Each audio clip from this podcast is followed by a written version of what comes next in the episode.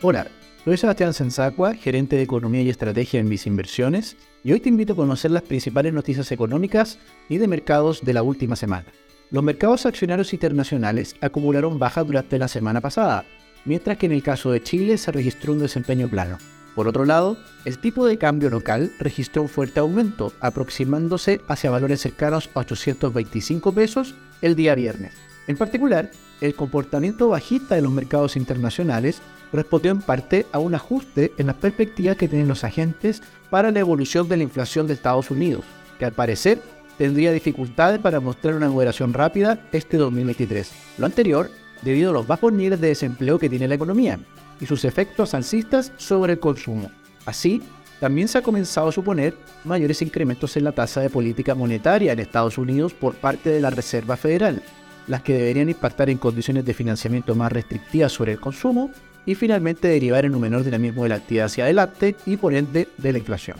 En el caso del tipo de cambio local, el aumento también responde a toda esta situación en la política monetaria de Estados Unidos, en vista de que un mayor nivel de tasas en ese país podría incentivar en mayor medida el ahorro en dólares en vez de efectuarlo en pesos, por ejemplo. Al mismo tiempo, un dólar más fuerte a nivel global también impacta a la baja sobre el precio de las materias primas como el caso del cobre, por lo que también por este canal, si cae el precio del cobre, podríamos recibir menos dólares por la venta de esta materia prima. Con todo, ¿cómo afecta esto a mis inversiones por el lado internacional? El impacto de este fenómeno en la bolsa y el tipo de cambio es más bien mixto al evaluarlas en pesos chilenos, en vista que por el lado negativo, en la rentabilidad tenemos la baja de los mercados accionarios, pero por el contrario, el alza del tipo de cambio mitiga lo anterior al ver estas rentabilidades en peso.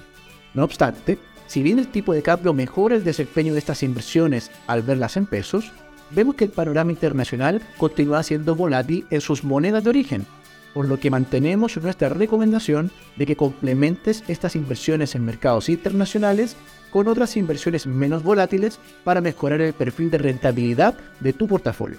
Recuerda que puedes mantenerte informado junto a Visa Inversiones. Y si quieres saber más sobre nuestras recomendaciones, te invito a revisar nuestro sitio web viceinversiones.cl o contacta directamente a tu ejecutivo.